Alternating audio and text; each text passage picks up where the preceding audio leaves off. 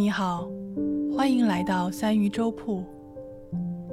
记得《流浪地球》里有这样的一段话，他说：“最初没有人在意这场灾难，这不过是一场山火，一次旱灾，一个物种的灭绝，一座城市的消失。直到这场灾难与每个人息息相关。”这一期我们要聊一聊生物多样性保护这个话题，来谈一谈应该如何尊重自然、顺应自然、保护自然。让我们一起走进三鱼粥铺，来倾听普通人的喜怒哀乐。好，欢迎大家来到三鱼粥铺啊！今天我们。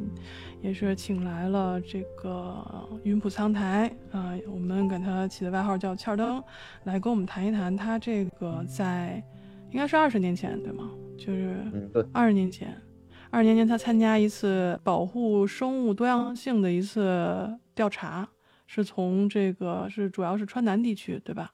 啊，那你跟我们稍微介绍一下，就是当时你是怎么会有这个活动，然后你当时为什么会参加？然后我接到我接到信息，伙计跟我伙计一块去的，他是在电视台上看的，他说湖南卫视要举办一个活动，咱俩当时就是我们我们就好玩嘛，也平时也爬山，就有那个体力嘛，我说报名去吧，一共是招一百一千多人，然后选出来出来一百个嘛，然后层层淘汰，我们就选上了。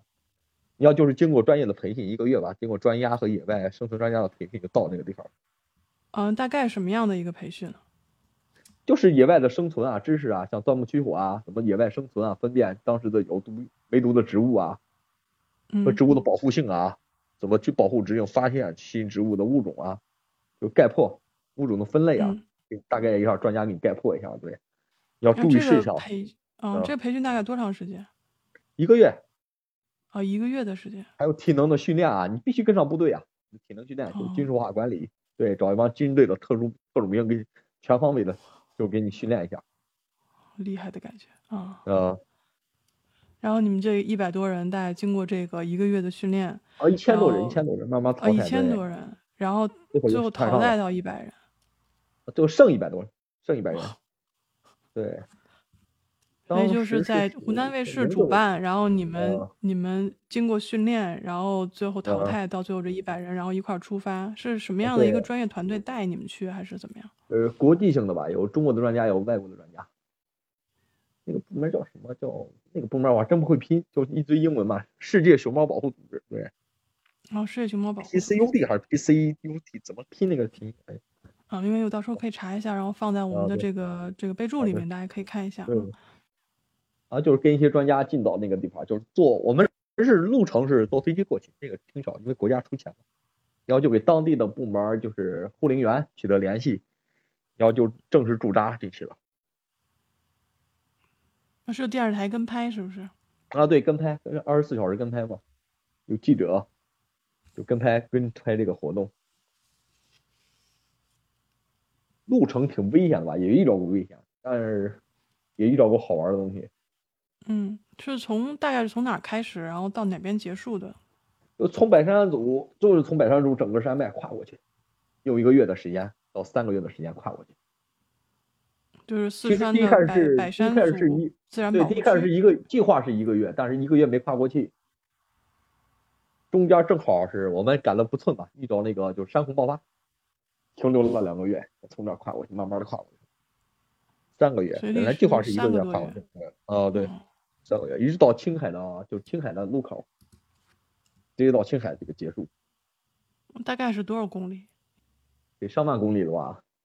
是从邢台，邢台到直接坐飞机，呃，石家庄，石家庄直接坐飞机到白山族。第一开始说是徒步，对，让我们徒步过去，但是为了节省时间嘛，就坐飞机过去了。但是等到了这个百山组之后的路程，就全部都是全部徒全部徒步，对，因为你要实地考察。嗯。咱从哪个动物开始聊啊？没关系，你就是想你你们一开始肯定是一百多人就就上就开始上路走，然后肯定会有专家指出来说有一些什么动物，他们是专门要去看的。消失了多少年？从一九七几年就消失的一个神秘生物——资蝉。资产。嗯，对，资那个字儿 特难写。嗯，我放在专辑下面的备注里啊，大家可以看一下什么资产啊，它哪里神奇呢？给我们讲一讲。它是它是世界唯一一种长胡须的蟾蜍，就一种角质，就一种，你不是见过那个澳大利亚宗师？它就长那个，我见过那种染刺儿，它在胡胡子上吧，就人的嘴这个部位长一堆硬刺儿。哦，那其实有点像消失了两百多年了，就说消失了两百多年的一种生物，对，已经在。已经在就是中国世界上的保护植保护动物上，就蝉类已经消失了两百多年。那后来有有呃找着找着找到吗？找到了是吗？啊，重大发现了，专家也挺激动，就是重复。那你你能还能回忆起来当时是是怎么一种情况下找到的？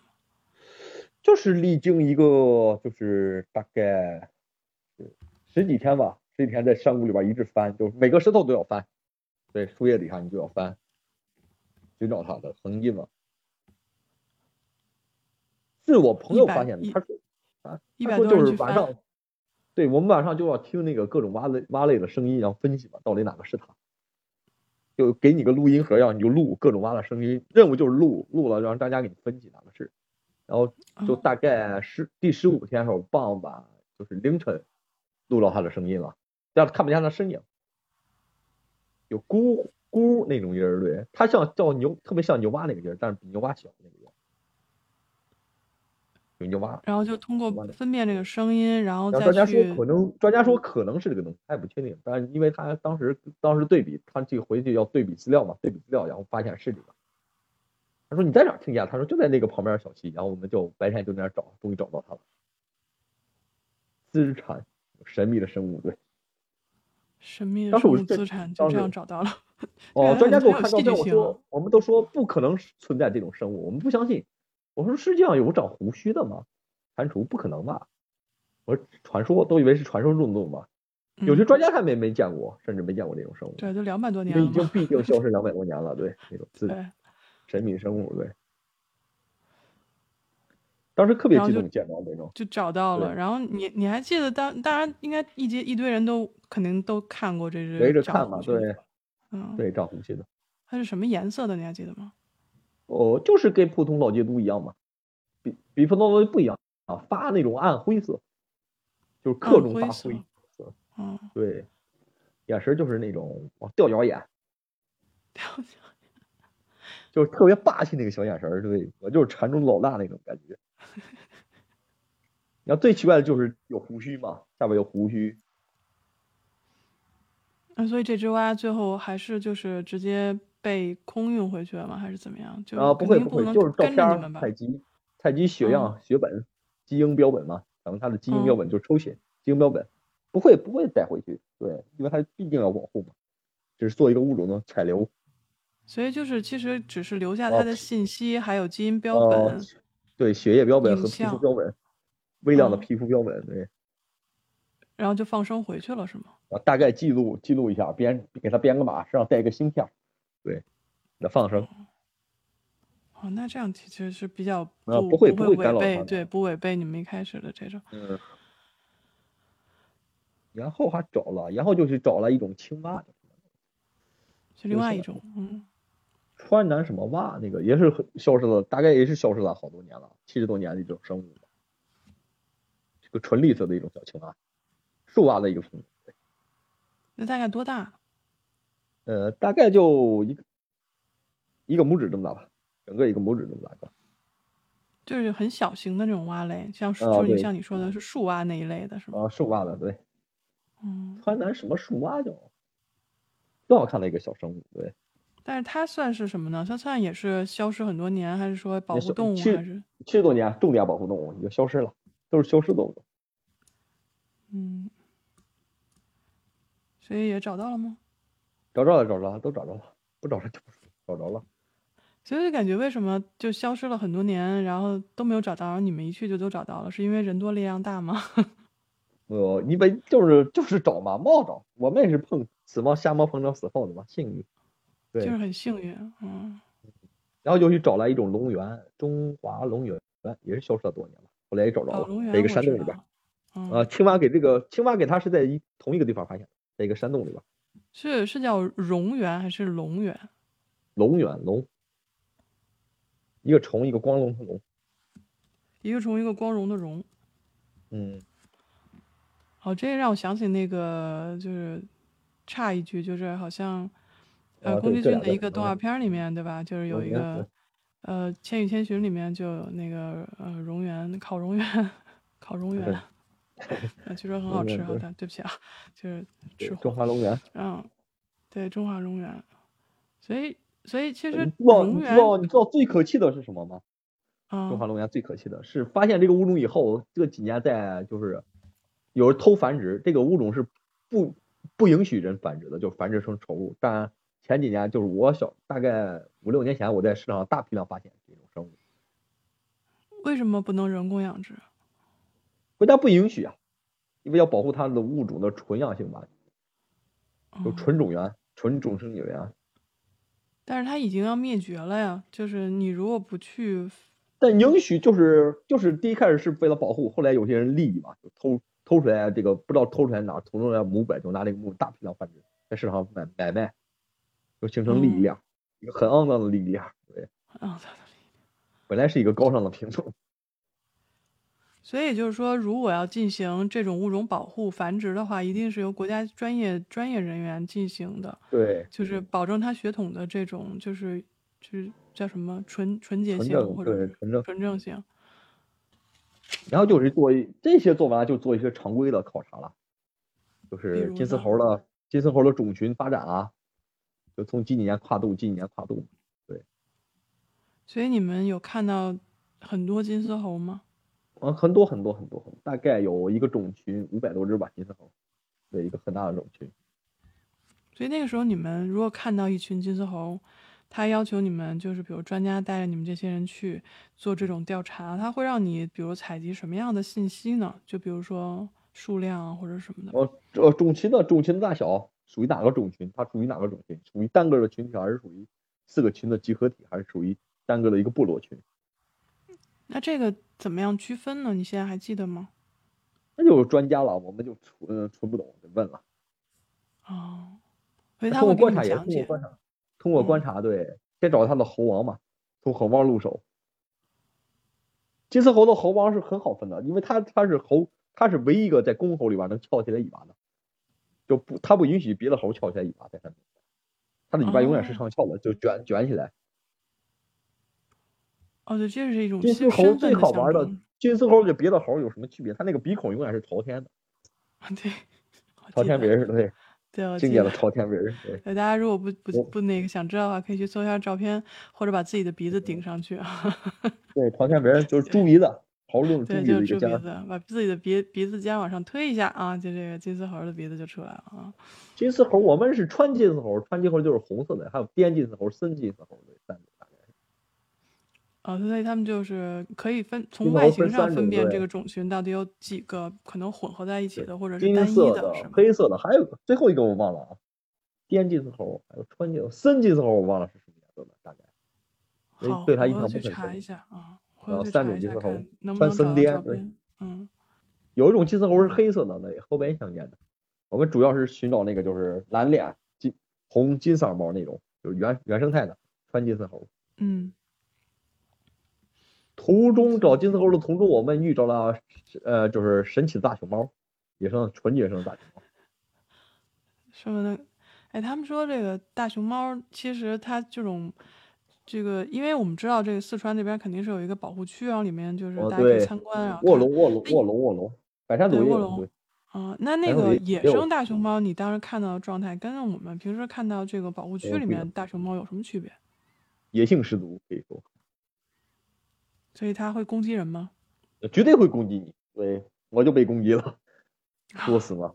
你讲一讲怎么攻击的你？兴奋嘛，兴奋就是叫嘛，大熊猫就攻击你追你啊。然后专家说赶紧跑，就之字形跑嘛，也是之字形。医疗动物是永远之字形跑，你不要直线，你不可能跑对，想起我们做第一期，对，做第一期那个遇到蛇的那种情况啊。切尔登跟我们说过，遇到蛇为什么为什么要我问专家？我问专家为什么要之字形跑？因为动物是在丛林里边，它没有动物，你别看它四只脚，它没有人灵活。但你之字形情况下，它它直线型绝对能超过人类，因为它是四，人家好赖人家，我他妈爷他就他如果会说话，他就说你个两条腿，你直线能干我四条腿的？你是不是傻？你你不会拐弯跑啊？对，因为动物它它跑它不会像人类那么考虑那么清楚。对，我会拐弯，它就会直线。如果你绕的情况下，它会撞树，你不会。对，人的反应比它快。哦，那就是野生的野生的熊猫，其实你看上去好像还是就是滚滚啊，就是那种圆滚滚，但事实上它跟野生其他的熊类是一样的。呃，如果你欺负它，你在野生情况下欺负它，它会让你知道什么叫熊，什么不是熊猫。我虽然叫熊猫，但我是熊，你记住。对我只是一个戴了墨镜的熊。对，我们始终是个熊。原原来熊猫是不是叫猫熊？我不记得是不是。啊，对，猫熊，猫熊，猫熊，猫熊，猫熊。对，明朝时候叫猫熊，明清时候叫猫熊。对，然后记得原来有个电影，就是说保护一个啊，对对对对对对对，怎么保护猫熊的，对吧？讲的是一个无赖呃不学无术的小子，然后遇到山里边一个就是隐士的仙女吧。嗯。然后一帮日本鬼子夺夺那个熊猫是吧？我看过那个片。对，然后后来等于是牺牲了，对，牺牲了一一个村子的人，对，就是为了告诉他们，其实这个猫熊是不存在的，是人类假的。然后就讲了，哎，那个实际上第一个吧，那个珍妮是珍妮教授吧？中国的盗贼，号称世界的盗贼嘛？对，熊猫盗贼，是中国盗走第一只大熊猫，他是盗走啊，他是盗走，他不是民法合法的。中国人对他是可恨的，他是最可恨的，这个仇不能报，他盗走中国第一只熊猫的。但他他是从他才知道中国才知道有熊猫那个重视熊猫，但他带来有好处有弊处。他的做的最卑鄙的是不经过中国允许盗走了中国第一只熊猫，中国第一张熊猫皮，到他的国家。第二次才，因为他第一次带标本是国际上不应不相信这个熊猫是真的，说那张皮是假的。他说我一定都带个，他第二次进中国带来一个活体回去，偷了一个活体嘛。哦，是这样，所以我们才我们才知道说我们这个东西我们也没见过，呃，全世界都没见过，只有当地人知道，只有四川老百姓知道。他不，他四川老百姓他没认识到这个生物的重要性，在历史上重要性。嗯，大熊猫根据考察是给恐龙不不相上下的一种古老生物。对，哦，是这样。所以其实其实就是，就我就就正好要插一句，好像我们因为我们都是在城里人嘛，是吧？城里见到的动物植物都很少，不像就是像山村里面或者是这种靠山吃山的人，他们可能觉得这个很普通，然后没有这个意识。你像城里的没见过，没有这个保护意识，那山里面的人他就是常见的，他也没有这种保护意识。然后直到这个就近些年，就像。嗯，乔登这次参加的这次大概二十年前的一个活动，然后也包括就是后来在二零一七年啊，我们有一个这个就是中国民族植物学创始人，然后植物医生、首席科学家这个裴胜基教授倡导性就倡导下，他是发起了这种生物多样性这种高山植物保护的这个行动，也就是近几年其实包括就是尤其是吧，就是乔登这次参加这个节目的这个啊湖南卫视。好像近几年也是在做类似的这个呼吁，就是请大家这个去保护这种高山的植物，因为很多像我们，我们就因为我们刚才有说的是动物啊，包括动物啊，包括植物，其实它们对我们的生态环境以及就是，嗯，再进一步就有一些草药啊，对我们的这个疾病的这种研究都是非常有利的。但一旦我们没有去去去意识到，让他们的生态进行了破坏。那其实对我们的生存也是有威胁的，只不过这种威胁会很慢，那不像说是一个啊原子弹掉下来，或者说什么这种这个自然危险让我们的生态马上进行改变。但如果长时间下去的话，我们的生态也会进行这些，对吧？就一些被破坏掉，我们自己人类的生存空间也是会被慢慢破坏掉。所以我就可以理解。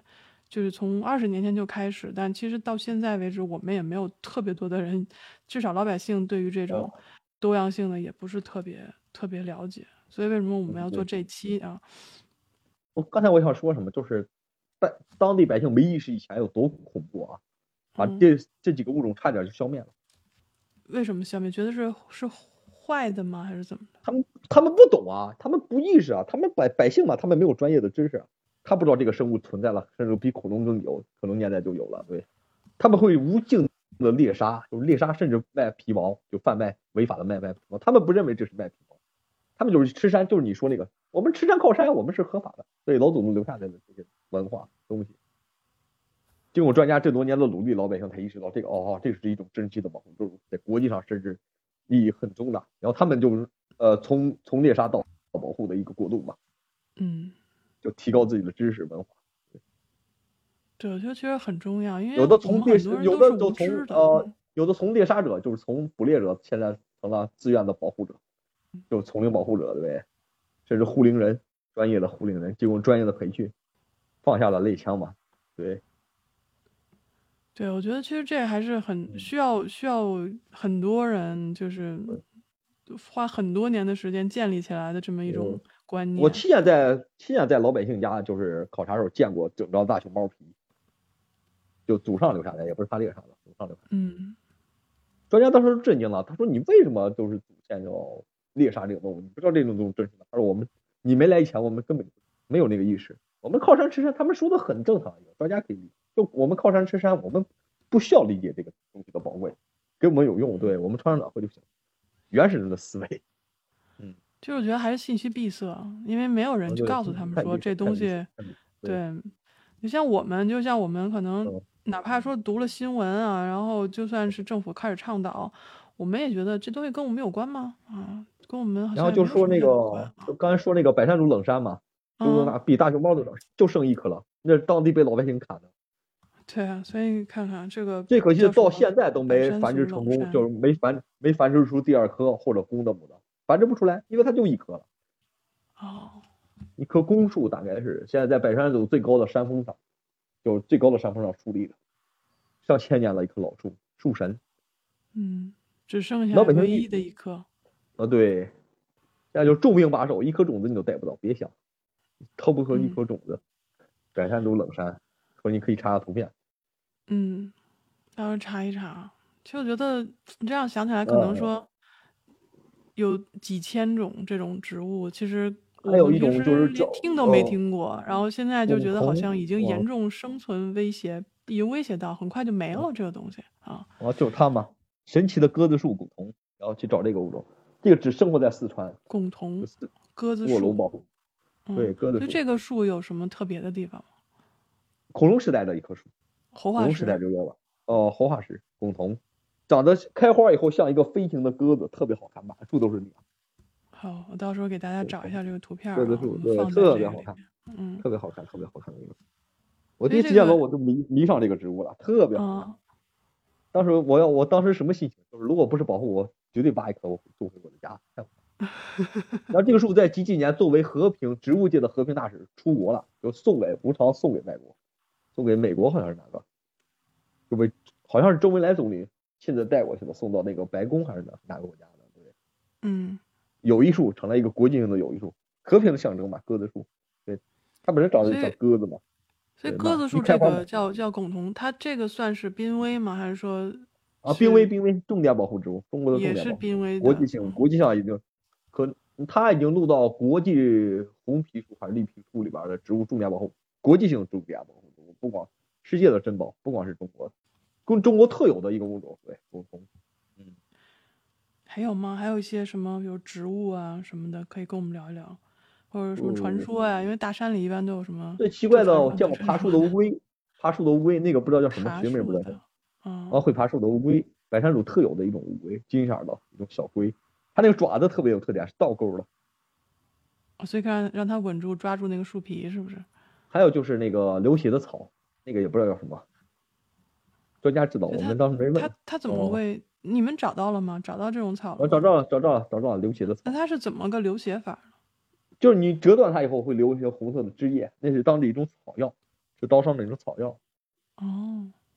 血，它是属于大概属于日本血毛，就血毛草的一种学科。就是它也是那种滋楞的那种，就是。啊，就是长得像稻草，稻草似的。哦，稻草一样。毛毛草，毛草，毛草的一种，毛草的一种。所以就叫叫什么会流血的草，但我回头去查一下叫叫什么。嗯，百山祖特有物种，然后就去寻找这个，然后我最后一个任务就是寻找这个天女闹红，神奇的兰花，叫天天女闹红。天女闹红，对，一个没有学名的、没有专业的学名，当地老百姓就就叫这个名。那这个有什么特点吗？这个在《上海经》是有记载的，在《上海经》一和七七本物书上都有记载，但是它没有学名。那对《上海经》多少篇？对。据说在明代的时候，有一个就是明代时候皇帝在什么寺院一个塔上面长过一棵，就香味飘了百百十里，后来被一个神秘就是大盗给盗走了。它是它是一种兰花，呃，珍贵的兰花，而且是就是兴奋剂。哦哦，性置换植物，对，性置换。当地人当地人是干什么用啊？把这个，他当地人是采那个就是鹿鹿发情时候，他们那种植物就是让公鹿。性欲上控制不住，然后把公鹿累死，这个就不能细说了，有点有点那个啥。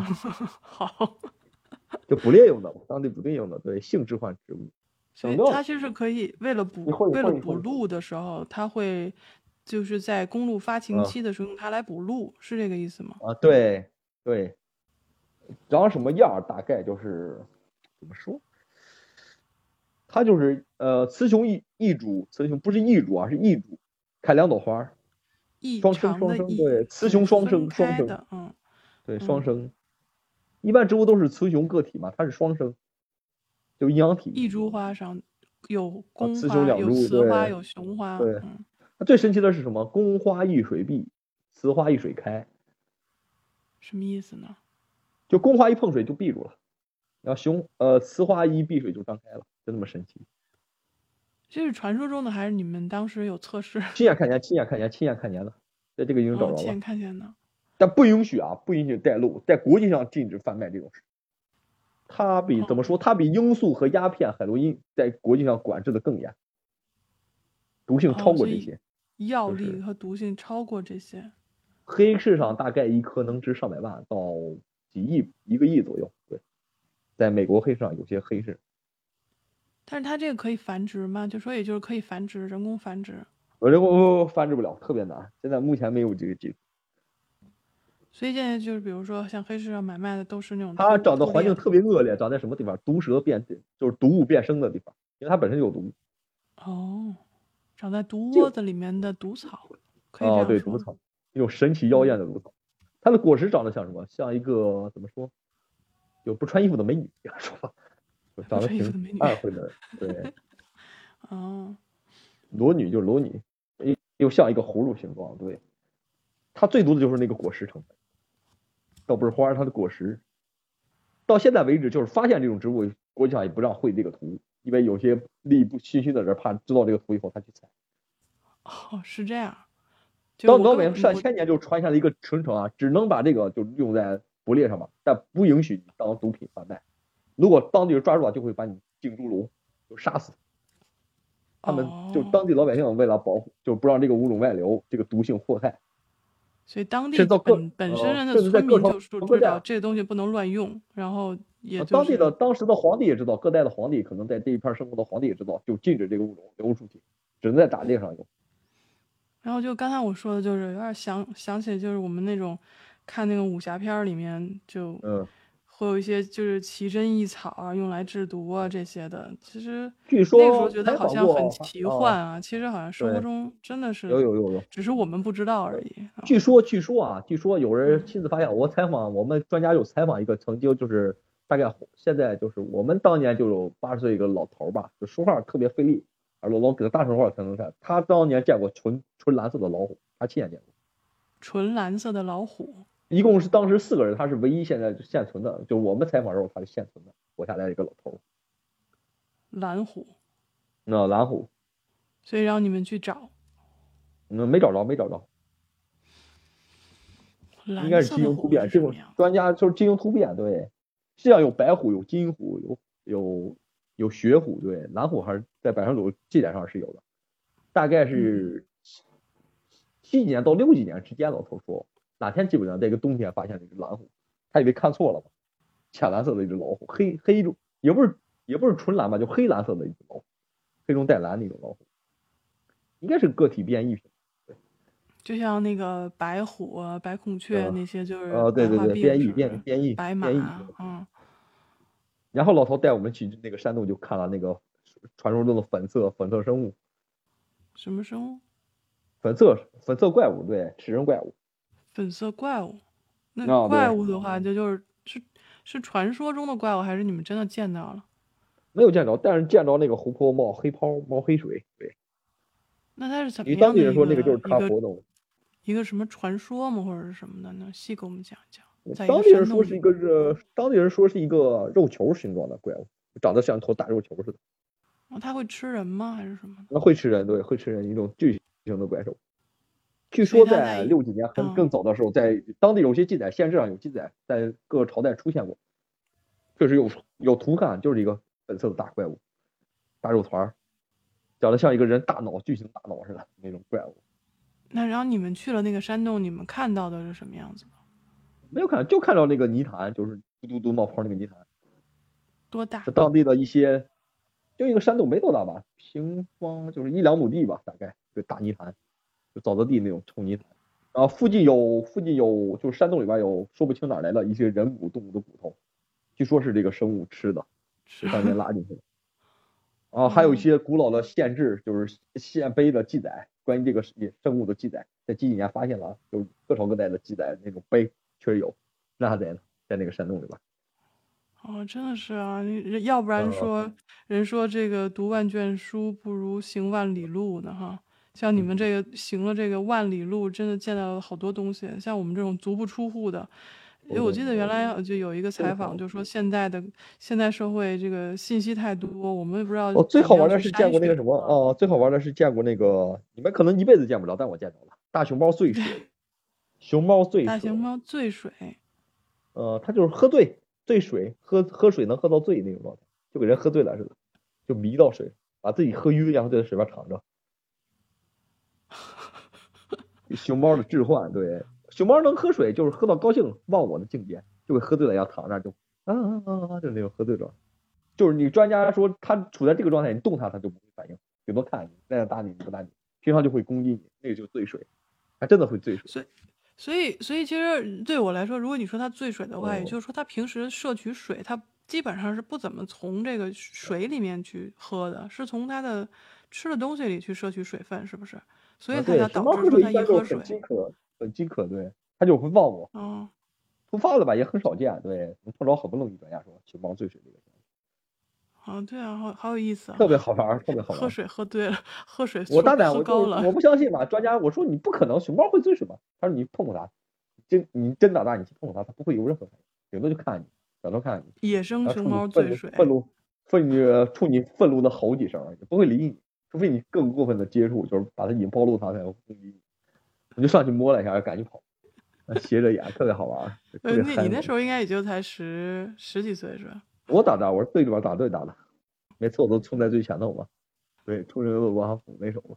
呃，所以所以这次这次保护行动，然后对你后来，对于你后来不是去学这个动物养殖，还有去这个，有没有有没有一点关系啊？有没有回头想一想说这个对有有有有有有有有有有有。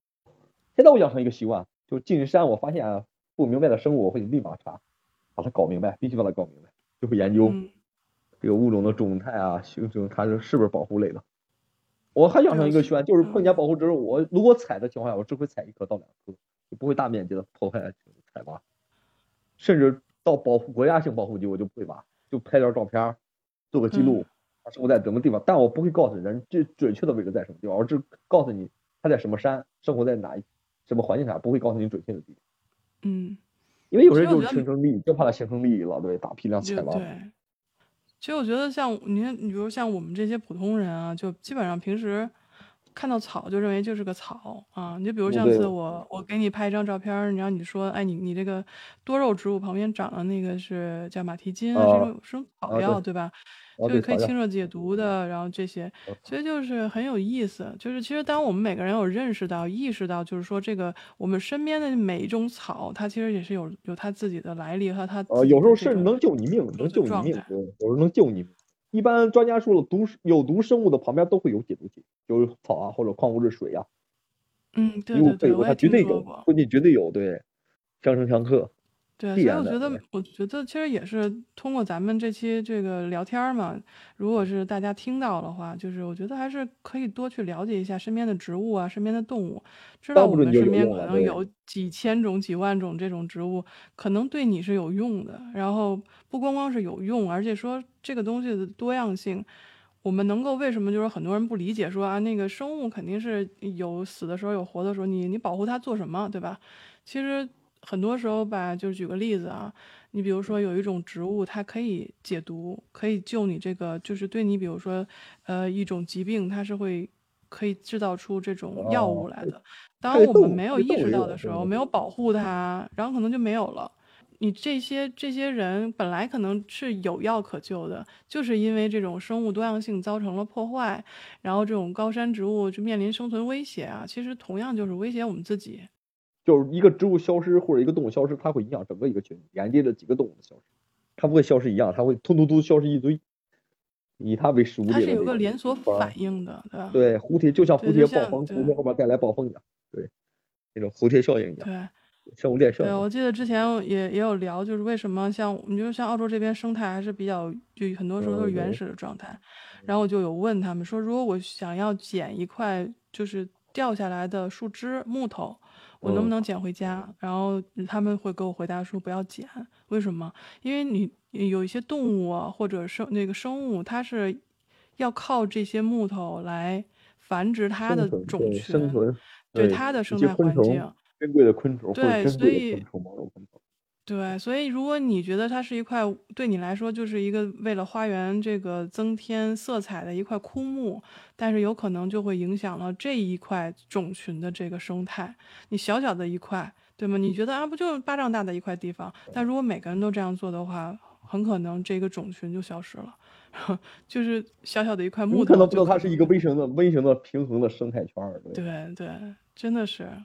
所以有些你不体验了、你不知道的珍稀生物在里边生存，你拿走就会破坏它的生态。对，所以就是我觉得也是大家想一想啊，不要进，就是不要去破坏。我们之前跟那个峰哥聊那个图书馆的那期，是不是就是这样？他就说了，说我们对于自己的要求有一句话是“勿以善小而不为，勿以恶小而为之”。那其实很多善的时候，那些我们还。做不到，但是至少我们不要作恶，不要去做这些我们认为是小小的，甚至不觉得它是作恶。你就像我捡一块木头，我捡一块枯枝，很可能就会影响了一些种群，一些就是生物的它的生存空间。然后可能几十年、几百年以后，发现就是一块木头，大家都在捡这块木头的时候，那我们人类的生存空间得到了这个就是怎么说，面临的一些破坏。所以就是也是通过我们这期节目嘛，就是呼吁大家，就是能够共同保护这种植物啊，保护生物的这种多样性。在野外采一些物种，甚至一些就是你看上去没有生命体，你要确定它没有生没有生命，就没有保护的意义上再去采它。珍贵的还是尽量少采吧。对，尽量少。对，就尽量不要采吧。就是如果你只是为了玩耍的话，我们就不要去采它，我们光看看就可以了。对吧？其实我觉得还是要坚持。你像我的朋友说，如果你在野外见到一棵老树，就是不管它受不受保护，你如果你没有确定你能把它采下来养活的情况下，尽量少碰。对，因为它是几百年不容易，它不是几十年的生物，它几百年长在那里。对对，而且而且像像钱登他们的朋友都是那种，就是知道怎么样养。养动物、养植物的人，他们都会以这种很谨慎的心态去对待一种生物的话，那至于我们，我们外出，我们去游玩，我不会采，我不会讲上百年的东西，对，讲上百年对，不要不要去想采，但一定要控制自己的手。对，你采来一时高兴，几百年就毁了。这个生物几百年在那长着，本来一个很好的状态，对，很美的一个状态，因为你的一就是私欲，你那回来你养不活，跑来费了大劲，自己费功夫说。